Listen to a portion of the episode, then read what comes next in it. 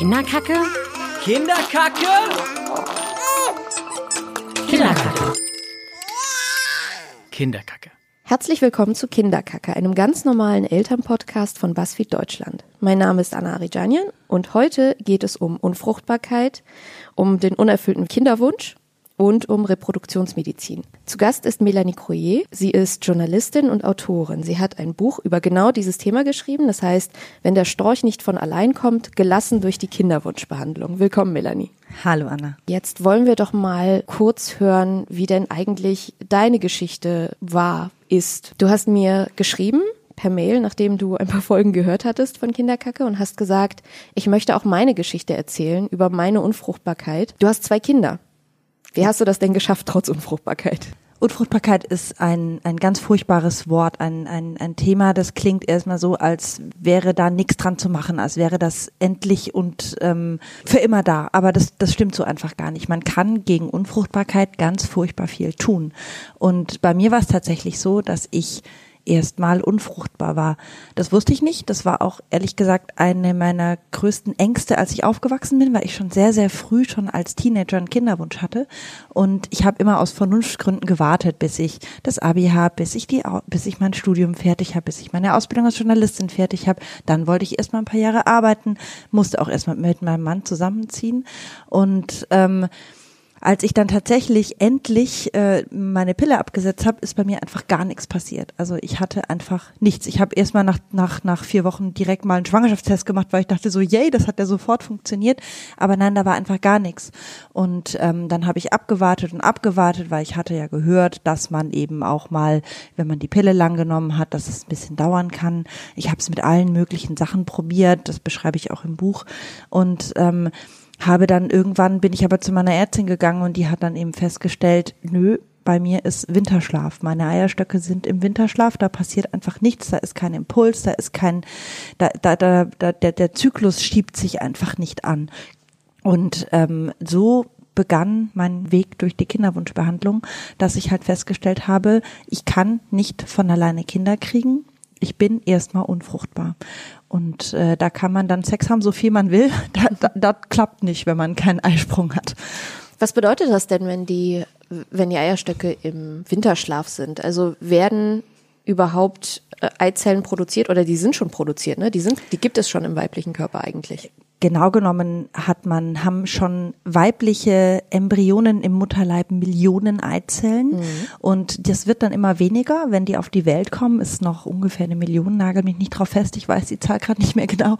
Ähm, und äh, letzten Endes wird das, wird das immer weniger und ähm, es gibt eine, eine bestimmte Eizellreserve im Körper und die sind halt da und es reifen einfach jeden Monat reift eine bestimmte Anzahl heran und ähm, zum Ziel schafft es normalerweise eine. Eizelle im Monat.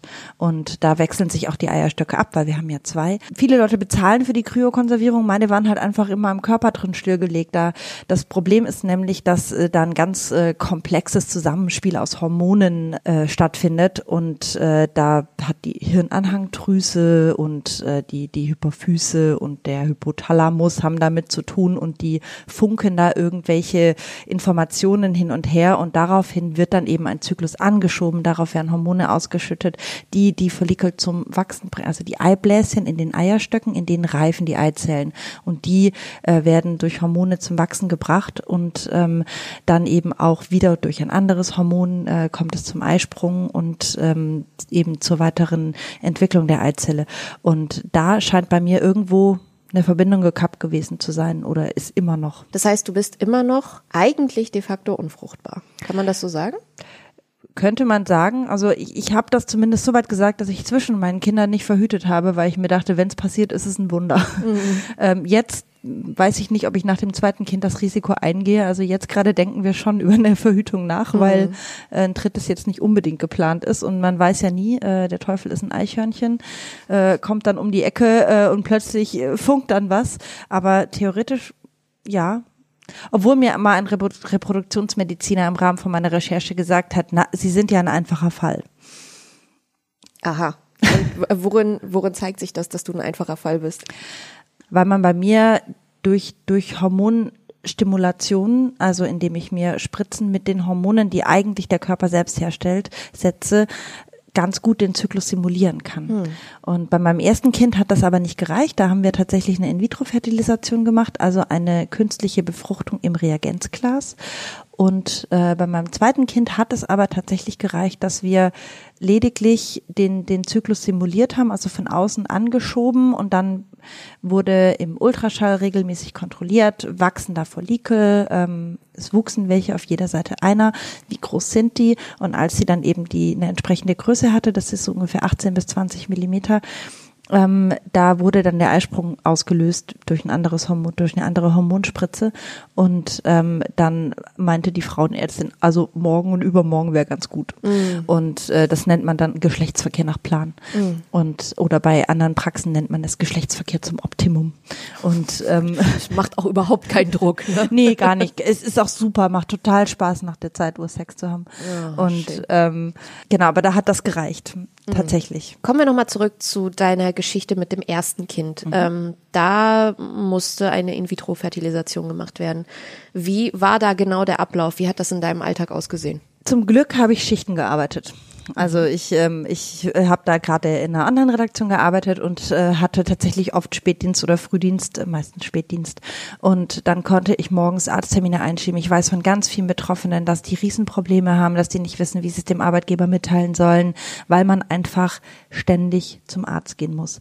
Das sieht so aus. Ähm, erstmal, ähm, dass du Hormone spritzt, ähm, jeden Tag in den Bauch man muss da so ein bisschen reiben und äh, kriegt so seine Tricks, dass man nicht aussieht wie ein Streuselkuchen.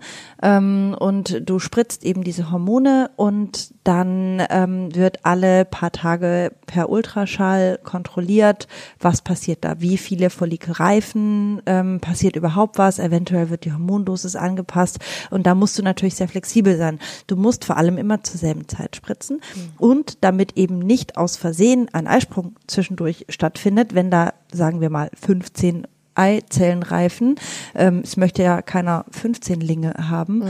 ähm, wird dann eben zwölf Stunden versetzt, immer noch eine zweite Spritze gesetzt, die den Eisprung unterdrückt. Ähm, zumindest in dem sogenannten Antagonistenprotokoll, das ich gemacht habe, gibt da. Ist alles ein bisschen kompliziert, aber in meinem Alltag sah das so aus, morgens spritzen, abends spritzen, immer zur selben Zeit, was tatsächlich da auch so aussah, dass ich einmal im Auto vorm Weihnachtsmarkt um 18.30 Uhr meine Medikamente zusammengerührt habe. Da musste man dann irgendwie mit der einen Kanüle was aufziehen und dann in so ein Pulver reinspritzen und das schütteln und dann mit einem anderen aufziehen und dann wieder eine Kanüle wechseln. Und ich habe mich echt gefühlt wie so ein Fixer, der da im Auto bei seinen Eltern wow. hinten auf der Rückbank sitzt und seine Sachen. Ich hatte immer so ein Täschchen dabei mit meinen Spritzen drin. Und ähm, das ist natürlich eine gewisser Organisationsaufwand. Ich war dann richtig froh, als die Eisprung-Auslösespritze gesetzt wurde und ich einfach mal zwei Tage 36 Stunden Ruhe vorm Spritzen hatte. Das mhm. war wirklich schön. Wenn nämlich der Arzt beschließt, okay, die sind jetzt groß genug, da können wir einiges ernten, dann wird eben der Eisprung ausgelöst. 36 Stunden später muss man sich in der Kinderwunschklinik einfinden und dann kommt es zur Punktion. Das ist äh, tatsächlich unter Vollnarkose ein kleiner Eingriff, ähm, wo mit einem mit einer Nadel die Eierstöcke punktiert werden und aus den Follikeln raus die Eizellen gewonnen werden, äh, entnommen. Ich war vielleicht zehn Minuten weg oder eine Viertelstunde. Das geht auch ganz fix eigentlich, aber es ist trotzdem eine OP. Es tut auch weh. Das sind Verletzungen im Körper. Ich war da ein bisschen naiv. Ich bin da hingekommen und dann sagten die, und brauchen Sie noch eine Krankschreibung? Und ich so, äh, Krankschreibung? Ich dachte, ich gehe morgen arbeiten. War aber dann besser, dass ich mir eine mitgenommen habe, weil ich hatte schon ein bisschen Schmerzen mhm. hinterher. Hat das direkt beim ersten Mal geklappt oder musstest du mehrere Behandlungen machen?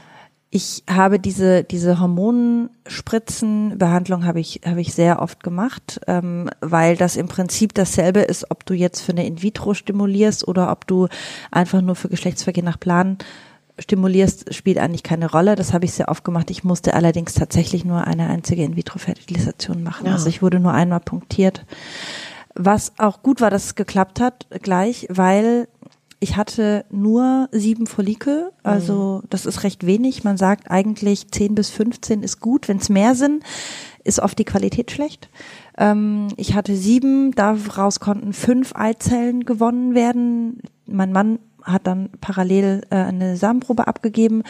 Die wurden dann sofort zusammengebracht ins Reagenzglas und am nächsten Tag kam der Anruf, dass vier befruchtet werden konnten. Mhm.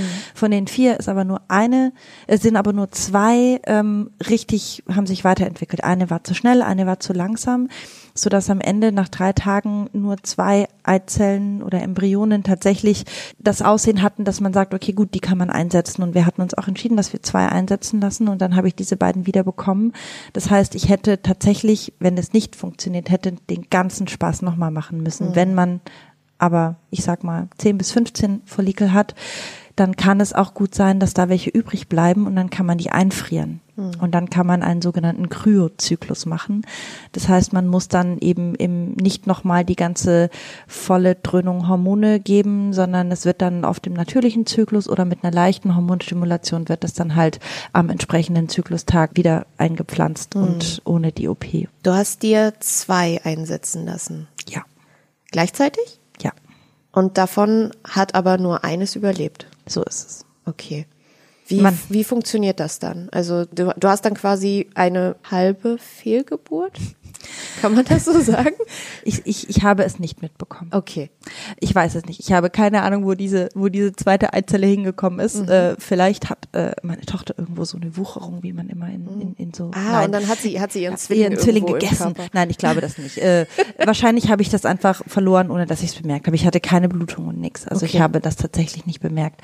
Und ähm, beim zweiten Kind war es ja auch so, dass ich zwei Follikel hatte in jedem, Ei, in jedem ähm, Eierstock eins und beide wurden eben bei beiden wurde der Eisprung ausgelöst mhm. und es ist auch nur eine befruchtet worden. Also die sind, wahrscheinlich sind die irgendwo im Prozess halt abgestorben und mhm. dann irgendwann halt mal mit einem als kleiner Gewebeklumpen rausgekommen. Die sind ja winzig. Ja, wie sind die Auswirkungen auf den Körper während so einer Hormonbehandlung?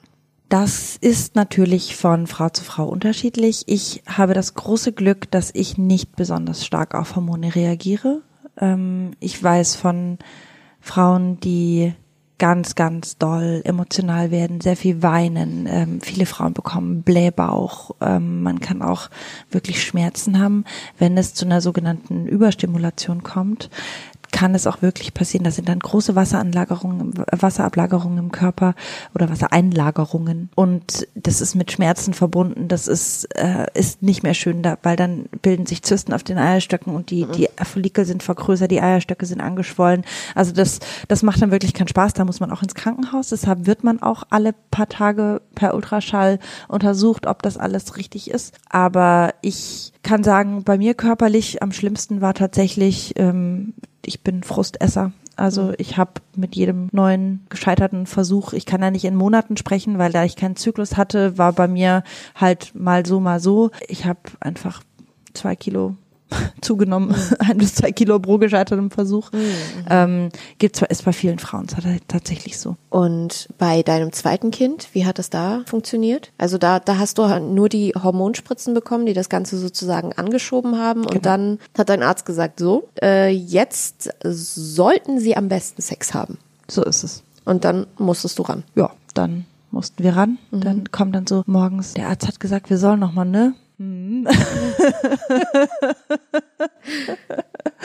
ja, aber tatsächlich ist es auch so, man soll sich da nicht verrückt machen, denn, und das gilt, ob man jetzt eine Hormonbehandlung macht oder nicht, zu viel ist auch nicht gut. Mhm. Weil dann die Spermienqualität wiederum abnimmt. Es gibt ja nicht nur die Frau, sondern es gibt auch den Mann, der durchaus äh, zu 50 Prozent äh, mitverantwortlich ist, wenn es nicht direkt klappt. Und wenn man zu oft Sex hat, dann wird die Spermienqualität schlechter. Mhm. Deshalb zu wenig ist nicht gut, zu viel ist nicht gut. Man sagt immer alle zwei bis drei Tage.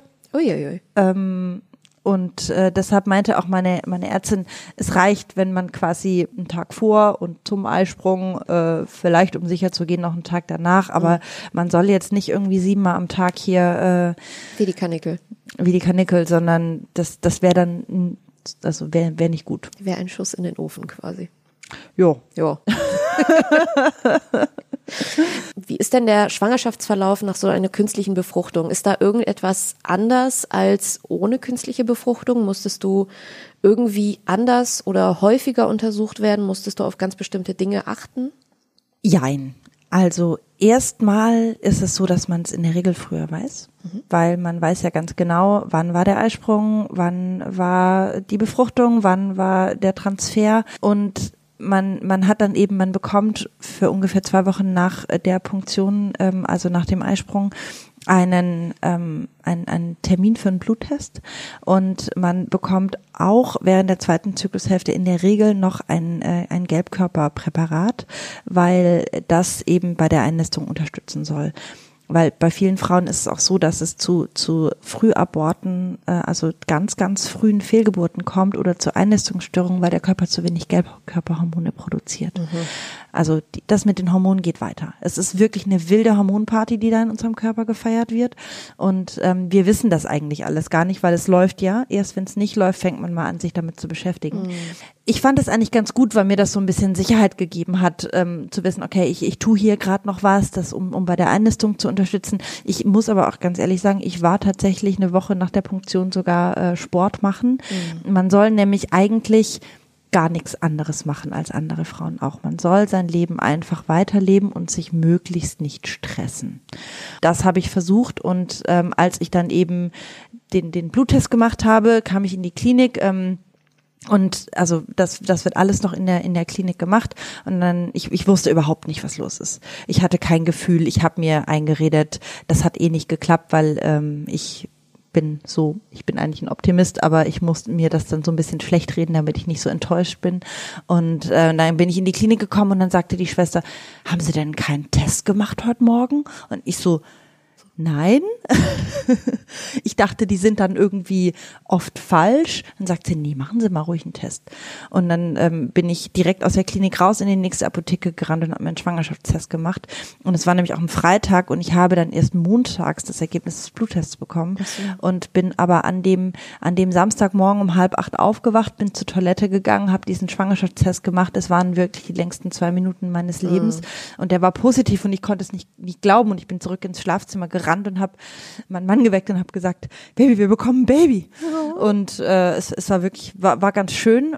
Und äh, dann hat man in der Regel so nach, nach acht bis zehn Tagen nochmal einen Termin in der Kinderwunschpraxis, ähm, wo, wo dann Ultraschall stattfindet und wo die einfach gucken, ist da tatsächlich was, ist mhm. es an der richtigen Stelle, ist da überhaupt eine Schwangerschaft? Und äh, weil es gibt ja auch sogenannte biochemische Schwangerschaften, da wird das nur so vorgetäuscht, das sind oft ganz frühe Abgänge. Es gibt Eileiterschwangerschaften, das ist natürlich ganz schlecht, ähm, weil da meistens die Eileiter entfernt werden müssen mhm. oder oft. Es kommt oft zu Komplikationen. Wenn man dann aber quasi das, das Okay aus der Praxis hat, die sagen, okay, gut, das ein oder zwei Fruchtkörper in der Gebärmutter, die finden wir, alles ist gut, dann wird man eigentlich an seinen Frauenarzt überwiesen mhm. und alles ist gut. Und dann war das auch ganz normal bei mir. Das heißt, danach hast du quasi bis zum nächsten Kind keinen kein Fuß mehr in diese Kinderwunschklinik gesetzt. So ist es. Wie viel kostet denn der ganze Spaß? Also uns hat es nichts gekostet. Warum? Weil wir die perfekten Voraussetzungen hatten. Mhm. Ähm, wir sind in die Kinderwunschpraxis fürs Vorgespräch von der In-vitro-Fertilisation oder oder eigentlich sollten sind wir aus einem anderen Grund dahin gegangen und ähm, dann haben wir mal gefragt, was das war Ende September und wir haben gesagt, was kostet denn das? Und dann sagte Dina, das kommt so ein bisschen drauf an. Verheiratet sind sie ja schon, wenn sie jetzt noch die Krankenkasse wechseln, kostet sie das nichts. Und dann ähm, haben wir übers Wochenende nachgedacht, haben zum ersten Oktober unsere Krankenkasse gekündigt mhm. und ähm, recherchiert, haben eine gefunden, die uns zugesagt hat, ähm, die gesagt haben, wir übernehmen das zu 100 Prozent. Sowas gibt Sowas gibt. Es wechselt jedes Jahr, da muss man ein bisschen gucken. Meistens sind es ein bis zwei große und ähm, sonst halt so, also ich bin jetzt zum Beispiel, darf ich das sagen? Ja. Bei der Knappschaft. Ähm, es gibt aber auch so, so kleinere Krankenkassen, gerade eher, also viel so in dieser Knappschaftsrichtung. Mhm. Ähm, die, die das übernehmen.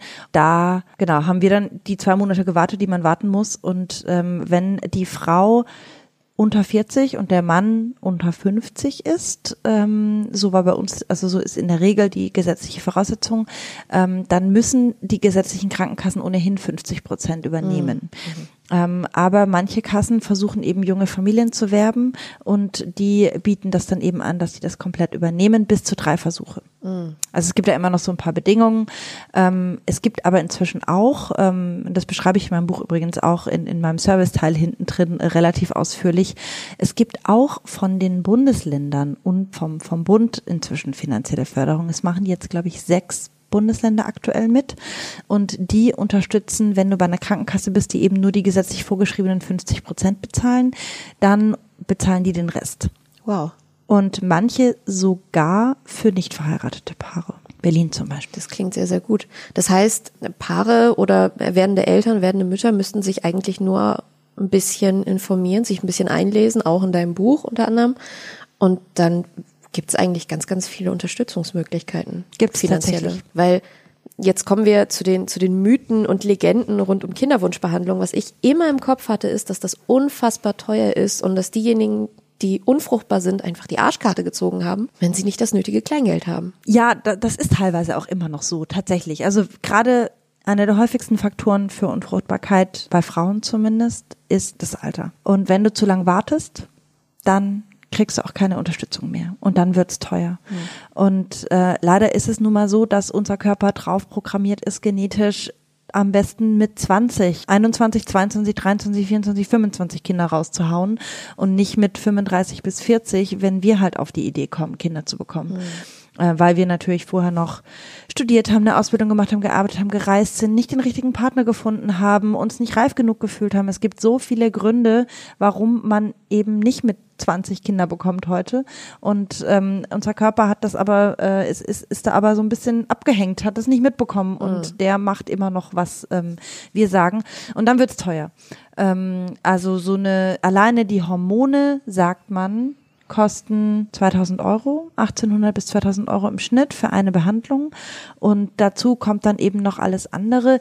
Also du kriegst so eine In-vitro für drei, dreieinhalbtausend. Mhm. Und dann ist nach oben hin alles offen. Mhm. Also es kommt immer auf die Klinik an, es kommt äh, drauf an, brauchst du auch noch Spendersamen. Dann gibt es ja noch die Sonderform der In-vitro-Behandlung, die übrigens zu 75 Prozent gemacht wird, die sogenannte ICSI, introzytoplasmatische Spermieninjektion. Das ist das, was alle was alle denken, wenn sie über künstliche Befruchtung nachdenken, dass dieses Bild mit der Spritze, die in so eine Eizelle reinsticht. Mhm. mhm. Bei einer In-vitro-Fertilisation wird nämlich ähm, einfach nur die Eizelle mit dem Spermium in Reagenzglas gepackt und die Befruchtung findet selber statt. Mhm. Wenn allerdings die Spermien zu unbeweglich, zu langsam, sind, im Kreis schwimmen ähm, oder oder oder. Das hört sich unfassbar witzig an. Ist aber so, es gibt tatsächlich sogenannte bisschen, bisschen dödelige Spermien, ja. die den Weg nicht finden. Das ist bei Männern der Hauptgrund dafür, warum warum sie unfruchtbar sind mhm. tatsächlich. Und dann wird eben eine einzige Spermie genommen und mit einer Spritze in die Eizelle reingespritzt. Mhm. Und dann findet so die Befruchtung statt. Da braucht man dann keine Millionen, sondern da reicht eine einzige. Und es gibt wirklich Männer, bei denen wird in einer ganz speziellen ähm, Behandlung, die nennt sich oder ja, die nennt sich These, äh, wird sogar in der Haut, in den Zellen, im, im Hoden nach ähm, einer nach einer einzigen Spermie gesucht, die irgendwie funktioniert. Wow. Ja. Jetzt lautet ja der Titel deines Buches Gelassen durch die Kinderwunschbehandlung. Also nach allem, was ich jetzt von dir gehört habe, hört sich diese ganze Prozedur unfassbar nervenaufreibend an und sehr, ja, auch sehr emotional teilweise, weil, also man, man muss da wirklich Sachen auf sich nehmen, man muss seinem Körper gefühlt tonnenweise Hormone zuführen, ähm, wenn es ganz doof läuft, muss in den Hoden des Mannes nach Spermien gesucht werden. Wie kann man da gelassen bleiben? Da muss natürlich auch jeder seinen eigenen Weg finden, aber ich kann nur sagen, am besten ist es zu akzeptieren, dass man das jetzt nun mal machen muss wenn man sich mit jedem Schritt schwer tut, wenn man mit jedem Schritt sagt, also eigentlich will ich das jetzt aber nicht, ich will jetzt diese Spritze nicht setzen und ich will die Spritze nicht setzen und ich will den x-ten Ultraschall nicht machen und ich will diese Untersuchung nicht machen, dann, dann ist das tatsächlich unglaublich stressig, wenn man einfach akzeptiert, okay, es ist jetzt so, ich bin jetzt nun mal steril oder unfruchtbar oder ich habe einfach ein Problem oder mein Partner ist unfruchtbar, dann und, und man, man findet sich damit ab und lässt das quasi über sich ergehen,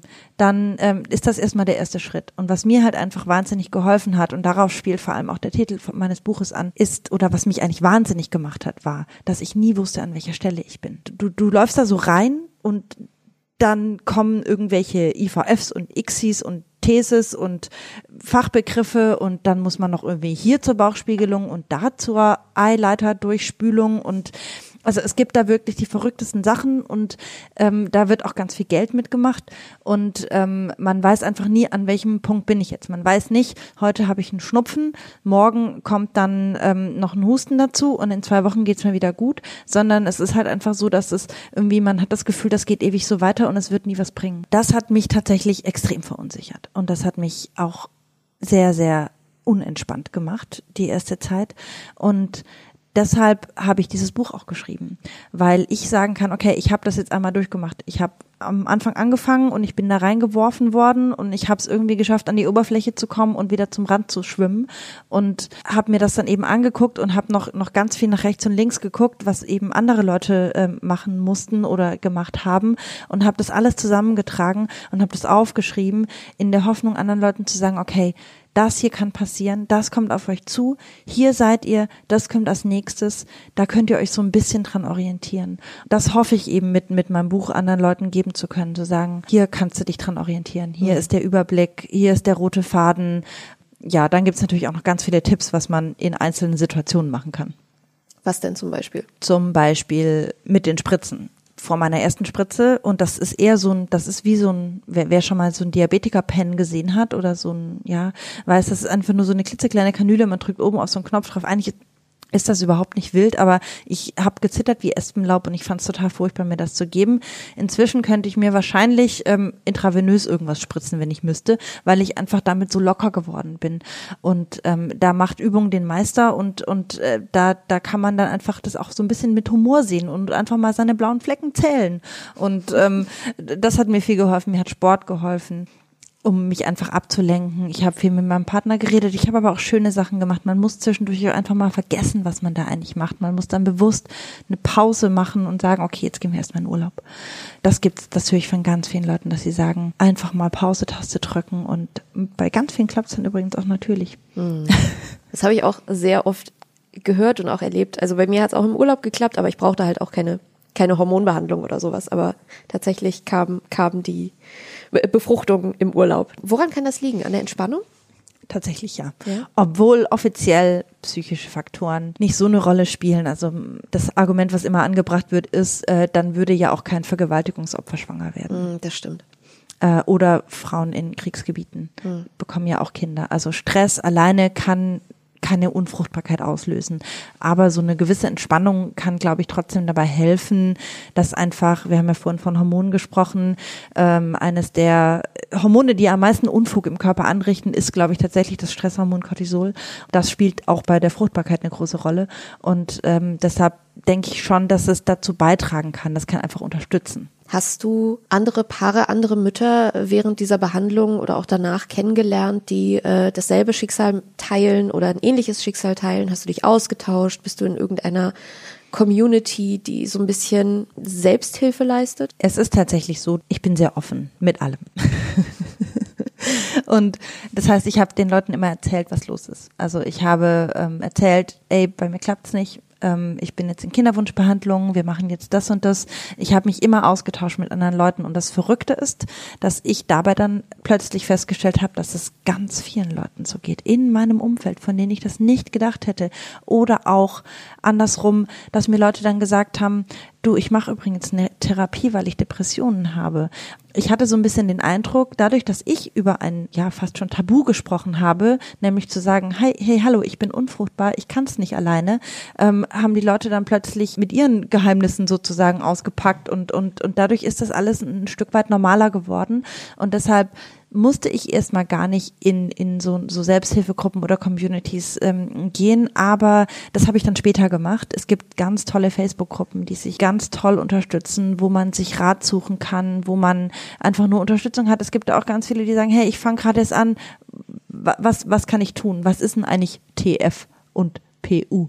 Mhm. Ähm, weil eben in den, in den Gruppen schreiben die Leute dann, bin heute PU plus fünf und habe so ein merkwürdiges Ziehen. Was könnte das sein? Ja, PU ist die Punktion und plus fünf ist fünf Tage nach Punktion. Ähm, und da gibt's eben so diese Abkürzungen. Mhm. Und ähm, da, da findet man tatsächlich wahnsinnig viele Gleichgesinnte. Und ich habe dadurch vor allem gelernt, unerfüllter Kinderwunsch ist kein Randthema mehr. Das ist nichts, was man niemandem erzählt und, und wo man für bemitleidet werden muss, sondern das ist halt einfach ein gesellschaftliches Phänomen. Wir hatten eben schon ein bisschen das Thema Alter angesprochen, gibt aber noch ganz viele andere. Zum Beispiel ist es tatsächlich faktisch so, dass die Spermienqualität seit in den letzten 50 Jahren rapide abgenommen hat bei allen. Wir schaffen uns quasi tatsächlich ähm, selbst ab, äh, was an Umwelteinflüssen vor allem liegen kann. Also es gibt da ganz viele verschiedene Faktoren, aber das ist ein, ein Problem, das viele Menschen haben, das ähm, eben aber auch lösbar ist. Das ist das, was ich gelernt habe und das ist das, was ich auch mitgeben will. Zu sagen, hey, das ist nichts, wofür du dich schämen musst. Mach's, mach, mach halt was dagegen, geh zum Arzt. Und das machen viele immer noch nicht. Was glaubst du, warum nicht? Warum ist das so ein Tabu? Warum wird das als etwas so Schlechtes angesehen, unfruchtbar zu sein? Na, zum einen wegen der Mythen, wie du vorhin sagtest. Alle denken nur, das kostet wahnsinnig viel Geld. Tatsächlich war es so, dass Anfang der 90er die Zahl der Behandlungen schon mal fast so hoch war wie jetzt gerade ähm, weil damals die Krankenkassen das noch zu 100 Prozent übernommen haben. Mhm. Und dann haben die Krankenkassen gesagt, hey, hey, hey, halt mal, hier können wir viel Geld sparen. Danach ähm, ist das wirklich um, um fast die Hälfte eingefallen und hat sich jetzt in den letzten Jahren, ist das langsam wieder hochgegangen, ähm, weil einfach das Problem halt besteht und äh, die Leute ja haben halt Angst was es kostet. Sie haben aber auch Angst vor dem, vor dem, diesem Stempel unfruchtbar. Sie haben, glaube ich, auch ein bisschen Angst, das sich selbst einzugestehen. War hm. bei mir auch so. Ich, ich fand das ganz furchtbar. Also ich habe lange gebraucht, um auch zu sagen, ich bin unfruchtbar für einen Moment. Ähm, Im Englischen ist das ein bisschen einfacher. Da reden alle von ihrer Fertility oder Infertility. Im, hm. im Deutschen ist das Wort noch, noch viel härter und viel stärker besetzt. Angeblich geht nur jedes fünfte betroffene Paar tatsächlich in der Kinderwunschpraxis. Das ist äh, ganz schön wenig. Das ist ganz schön wenig. Hast du auch schon mal schlechte Erfahrungen gemacht, als du so offen und ehrlich darüber gesprochen hast? Hast du viel Kritik erfahren vielleicht auch oder Beleidigungen oder Vorurteile gehört oder wurdest du halt einfach verletzt, weil sich Leute von dir abgewendet haben, weil sie gedacht haben, mit der stimmt was nicht? Ich habe ein bisschen Unverständnis teilweise erfahren, dass Leute sagten, ich würde so weit nicht gehen. Aber das war generell so, so dieses Thema überhaupt Kinderwunsch, ähm, dass ich einfach zu dem Zeitpunkt schon einen sehr starken Kinderwunsch hatte, wo andere Leute noch nicht über das Thema nachgedacht haben und die dann eben sagten, kann, kann ich nicht nachvollziehen.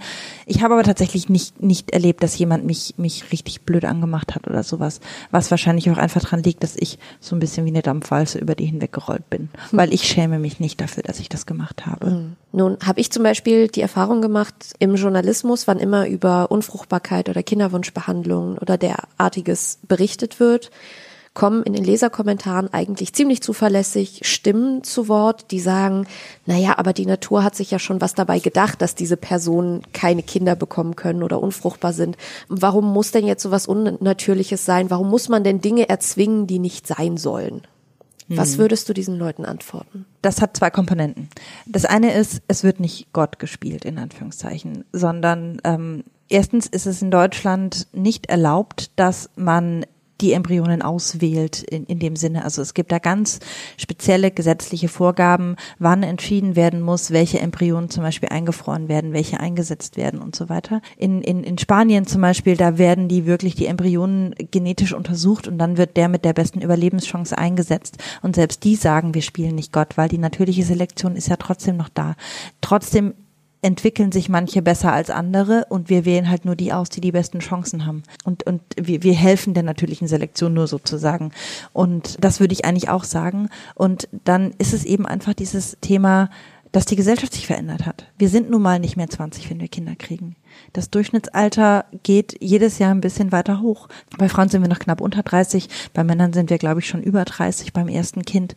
Und das ist einfach biologisch zu alt. Deshalb finde ich, solange die Gesellschaft sich ändert, sollte es auch ähm, die Möglichkeiten geben, dann da nachzuhelfen, wo unser Körper nicht mitkommt. Was würdest du Pärchen raten oder, oder generell Frauen raten, die ein Kind haben möchten, die vermuten, dass sie unfruchtbar sind, aber auch Angst haben vor dieser riesigen Prozedur, weil das ist ja, das ist ja nichts, was man einfach nur so ein bisschen, also man steckt ja nicht den kleinen Zeh rein und guckt, ob das okay ist, sondern wenn man sich dafür entscheidet, diese, diese Kinderwunschbehandlung machen zu lassen, dann muss man das ja wirklich alles ausschöpfen. Was rätst du Leuten, die sagen, okay, ich habe aber Angst vor diesem ganzen? Ich hatte selber Angst.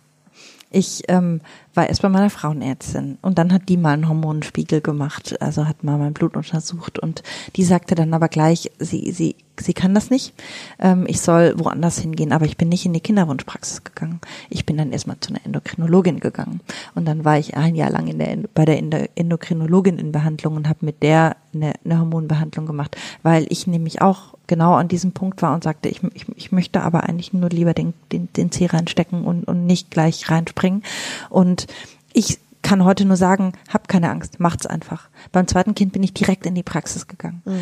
ähm, weil weil ich eben gelernt habe, die sind die Experten, die können das von allen Seiten betrachten und dann geht's auch schneller. Also dieser, dieser Faktor Zeit ist, ist so wichtig. Je länger man wartet, wenn man wartet, wenn man es zehn Jahre probiert und dann ist man 37, ja, dann kann es leider passieren, dass die, also dann sind die Chancen einfach viel kleiner, als wenn man es eben, wenn man schon mit 30 zur Kinderwunschpraxis gegangen wäre. Ich bin davon überzeugt, dass es bei mir deshalb so schnell geklappt hat, weil ich noch relativ jung war. Ich war gerade 30. Trotzdem weil ich das ja verstehe, dass da eine gewisse, äh, dass da gewisse Zurückhaltung ist bei vielen Leuten, denke ich erstmal zum eigenen Frauenarzt gehen und da die Bedenken mal ansprechen. Nicht zu lange warten. Ab 90 Tage ohne Zyklus gilt man als medizinischer Befund. Also wenn man zum Beispiel das Problem hat, was ich habe, wenn man 90 Tage lang zwischen zwei Regelblutungen ähm, warten muss, dann ist da ein Problem. Und genauso ist es, wenn man ein Jahr lang obwohl man regelmäßig Sex hatte, nicht schwanger geworden ist, dann sollte man zum Arzt gehen. Und dann liegt es entweder an der Frau oder am Mann. Wie ich vorhin schon mal gesagt habe, 50 Prozent. Also 30 Prozent Mann, 30 Prozent Frau, 30 Prozent beide. Mhm. Also 33 natürlich, ungefähr ein Drittel jeweils. Und äh, das heißt, die, die Hälfte der Fälle ähm, ist bei der Frau, die Hälfte beim Mann. Und das ist natürlich oft eher das Problem, weil die Frauen meistens ein bisschen gewillter sind, was zu machen. Und für die Männer ist aber so ein Spermiogramm, also eine, eine Spermienprobe abzugeben, in so einen Raum zu gehen und in so einen Becher zu masturbieren, das ist, das schreckt viele ganz doll ab. Und ich glaube, das ist, das ist auch ein Problem, warum viele nicht gehen. Mhm. Weil die, weil die Frauen den stärkeren Kinderwunsch haben, leider immer noch oft. Es gibt auch Männer, die einen furchtbar starken Kinderwunsch haben, aber ich sag mal, 90 Prozent der Leute in Facebook-Gruppen und Foren sind Frauen. Die Männer haben aber noch größere Zurückhaltung, zum Arzt zu gehen und sich untersuchen zu lassen. Wie ist das, wenn ich meine, du hast ja jetzt zwei Kinder. Wenn du das Gefühl hast, dass gerade alles schief geht, dass äh, dein großes Kind Krawall macht und überhaupt nicht zu handeln ist, dein kleines Kind vielleicht äh, durchschreit die Nacht über und du das Gefühl hast, boah, ey, das war ein Riesenfehler, ich wünschte, ich hätte keine Kinder. Hast du solche Gedanken und wenn ja, wie gehst du damit um? Weil du wolltest sie doch vielleicht sogar noch viel, viel, viel, viel mehr als andere. Ja, ich habe tatsächlich, ich sag, ich sag zur Zeit, also ich bin ja jetzt erst seit drei Monaten Zweifachmutter und ähm, ich sage zurzeit äh, etwa einmal am Tag, ich überdenke meine Lebensentscheidungen. Ähm, oh. aber das ist natürlich nicht wahr. Also ich, ich, was ich damit natürlich meine, ist eher so, vielleicht hätte ich doch einen, Alter, einen anderen Altersabstand machen sollen, weil eine dreijährige eifersüchtige große Schwester ist schon tough. Es ist gar nicht so. Es ist tatsächlich so, dass ich wahrscheinlich mir viel öfter bewusst mache, wie sehr ich das wollte und wie viel das wert ist. Also nach dem ersten Kind war das auf jeden Fall so, dass ich ganz oft dieses kleine Kind oder dann auch größere Kind oder jetzt gefühlt riesige Kind in den Arm nehme und mir denke, Wahnsinn, was ich für dich gemacht habe.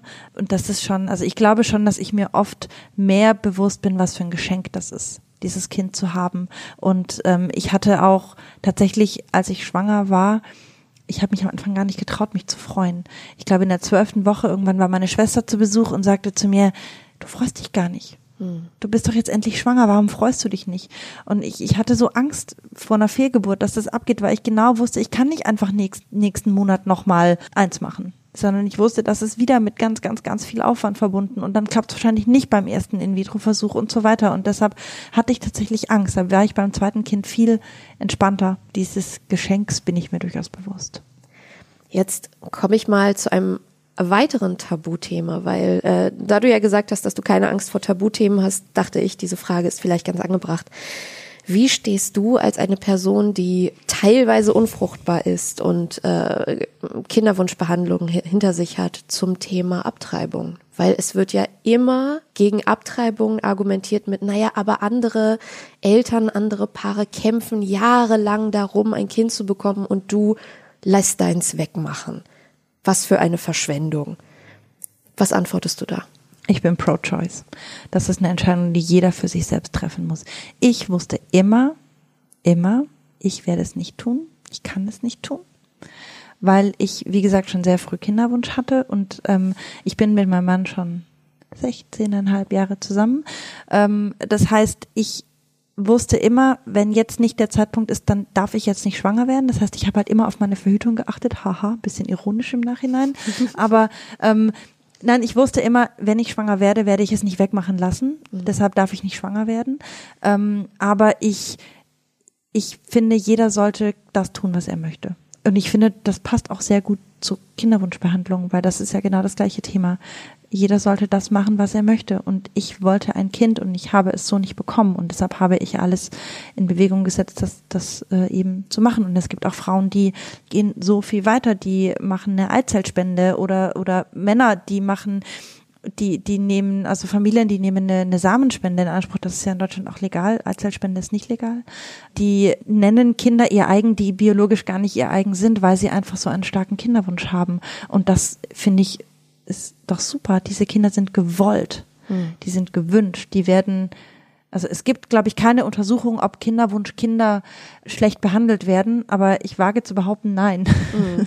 Wie weit wärst du gegangen, wenn die Versuche, die du bis jetzt unternommen hast, nicht geklappt hätten? Was hättest du alles gemacht und wo hättest du deine persönliche Grenze gezogen? Jetzt werfe ich mal ein paar Stichpunkte in den Raum Leihmutterschaft zum Beispiel. Leihmutterschaft ist wirklich ein schwieriges Thema ich finde Leihmutterschaft immer dann okay, wenn ich an homosexuelle Paare denke, weil es bei denen einfach nahezu nicht anders geht. Aber auch dann ist es natürlich schwierig, weil es ganz viel mit Ausbeutung zu tun hat. Und ich meine, ich habe zwei Kinder ausgetragen. Ich kann mir nicht vorstellen, dass man nicht emotional an dieses Kind gebunden ist, irgendwie, ähm, was man dann eben weggibt. Aber auch das ist natürlich eine Entscheidung, die jeder selbst treffen muss. Es gibt ja auch Frauen, die sind so gerne schwanger, äh, dass sie sagen, ach, ich kann das, ich mache das so nebenher und dann funktioniert das bestimmt. Äh, da werden ja auch regelmäßig aus den USA oder Kanada dann irgendwelche Beispiele herangezogen, wo, wo wirklich super im Leben stehende, gesunde, tolle Frauen sind, die sagen, ich möchte anderen helfen. Aber es gibt dann eben auch die Fälle aus der Ukraine, aus Indien, wo Frauen einfach nur, um ihre Familien ernähren zu können, äh, halt dieses auch Risiko auf sich nehmen. Äh, und eine Schwangerschaft ist immer ein Risiko. Das ist für mich schon eine Grenze. Mein Mann sagt immer, Eizellspende findet er härter als Samenspende, weil es eben so viel länger dauert, eine Eizelle zu bekommen als ein Spermium. Mhm. Ich weiß es nicht. Also ich hätte, glaube ich, mich erstmal dran gehalten, was in Deutschland legal ist. Da bei meinem Mann kein Problem vorgeherrscht hat, war bei uns relativ klar, wir brauchen keine Samenspende. Ich glaube, wir hätten als nächstes erstmal mit Adoption oder Pflegerkindern probiert. Hast du vor, deinen Kindern zu erzählen, wie der Weg bis zu ihrer Geburt war irgendwann? Ja, auf jeden Fall. Und hast du schon irgendeine Idee, in welchem Alter du das machen möchtest? Nein, also jetzt verstehen die das noch nicht.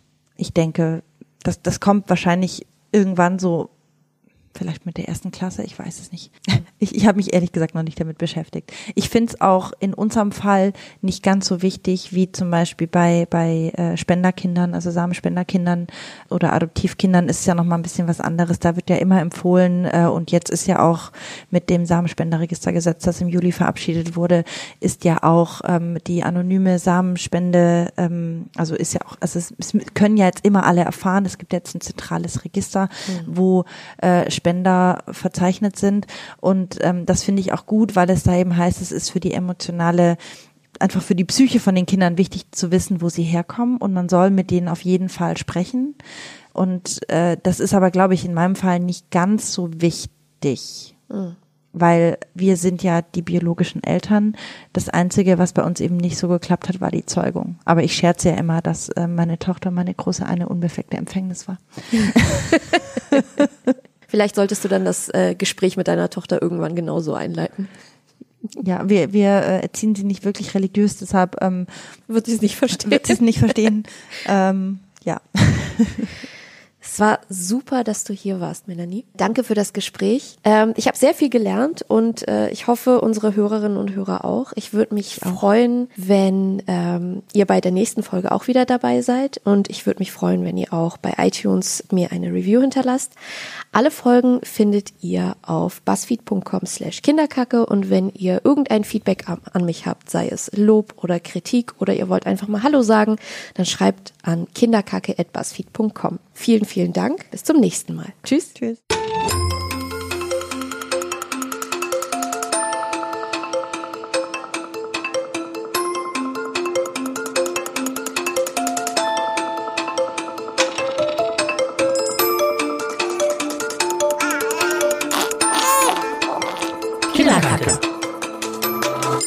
Kinderkacke.